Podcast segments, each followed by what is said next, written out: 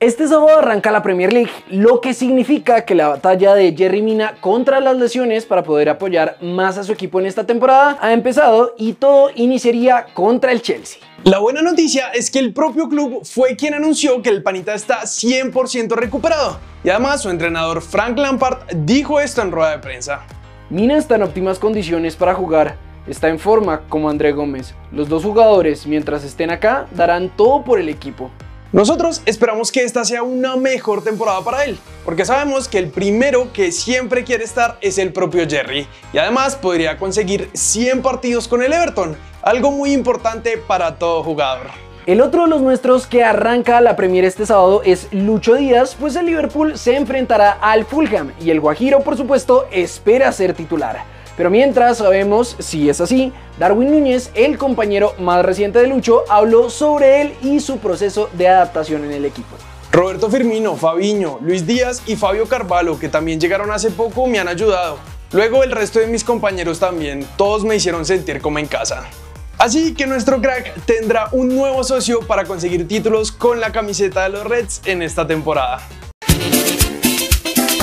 Ahora nos vamos a Italia porque parece que la Fiorentina volvió al ataque por Daniel Muñoz. Hace varios meses les contamos que habían hecho una oferta al Genk por nuestro crack, pero el equipo no lo dejó ir. Ahora, según el diario belga HBVL, el Genk espera que Daniel salga del club para incorporar al lateral Rasmus Carstensen, por lo que estarían esperando una propuesta de unos 6 millones por parte de la Fiore para quedarse con nuestro crack. Pasando a la Juve, les contamos que Cuadrado no podrá estar en el Villar Perosa, el partido amistoso que se juega desde hace 60 tres años contra la sub-20 del equipo. Y Tuto Mercato publicó la razón de esto. Juan Cuadrado no participará en el amistoso de Villar Perosa entre Juventus y Juventus U23. El lateral colombiano de hecho está luchando con un problema estomacal y por esta razón no estará en el juego. Ahora llegamos a Argentina porque parece que el futuro de nuestros tres jugadores de Boca está en el aire y el diario Le explicó lo que podría pasar con cada uno de ellos. Los colombianos Frank Fabra y Sebastián Villa son dos casos que preocupan. Las renovaciones de ambos colombianos están difíciles por el momento. Nos reunimos con ellos y se les ofreció una buena propuesta, pero todavía estamos esperando la respuesta. Contó días atrás Chicho Serna. Mientras que sobre Campuzano, el diario publica que Riquelme pidió que el jugador se quedara a pesar de no ser titular indiscutido. Embargo, desde hace un par de mercados de pases está pidiendo una transferencia para poder sumar minutos. Llegamos a nuestra liga, pues hay varios clubes que parece que no levantan cabeza. Uno de ellos es Santa Fe, que empató en su último partido contra América y es décimo en liga con tres empates, una derrota y solo una victoria. Por eso, Gerardo Peluso, director técnico del León en el 2015, en donde consiguió ganar la Copa Sudamericana, habló de forma fuerte sobre la actualidad del equipo con el canal que no debe ser nombrado.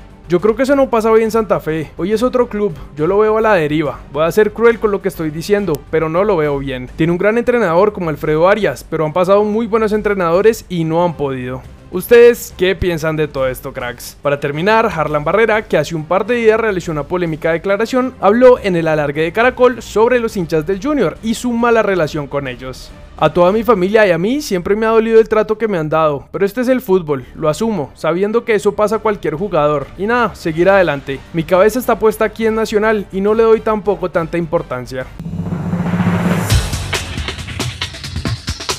Carlo Ancelotti, técnico de Real Madrid, habló sobre el partido contra el Frankfurt de Borré por la Supercopa de Europa. Tenemos algunas desventajas más que el Eintracht, que empieza su temporada antes, pero jugaremos a ganar.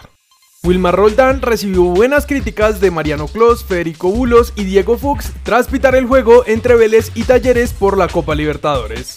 Juan Perea, hijo de Amaranto Perea, fue citado por el Cholo Simeone para el partido preparatorio del Atlético de Madrid ante el Cádiz.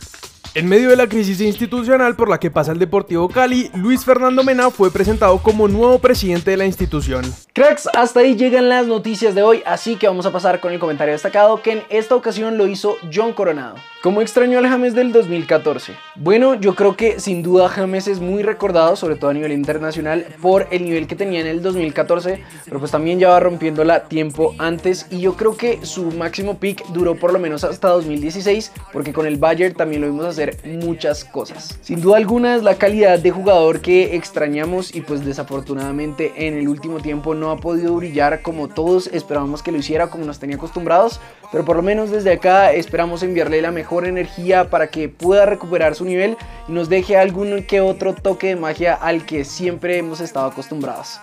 No siendo más entonces, recuerden suscribirse, activar notificaciones, seguirnos en todas nuestras redes sociales y nosotros nos vemos en el siguiente video.